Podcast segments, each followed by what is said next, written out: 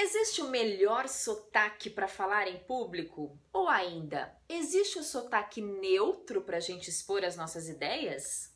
É sobre esse assunto que nós vamos falar hoje. Eu sou Fernanda de Moraes, fonoaudióloga, e fica ligadinho aqui no vídeo.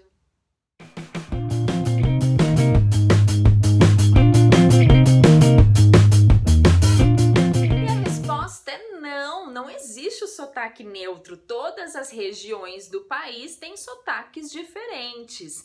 Será que isso impede o entendimento das pessoas? Será que chama mais atenção se eu falo porta, se eu falo porta ou se eu falo porta?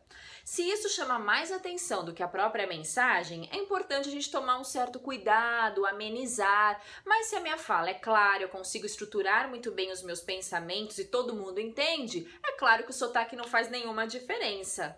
Gostou das dicas? Então curta o meu vídeo, compartilhe, se inscreva no meu canal e te vejo muito em breve. Até lá!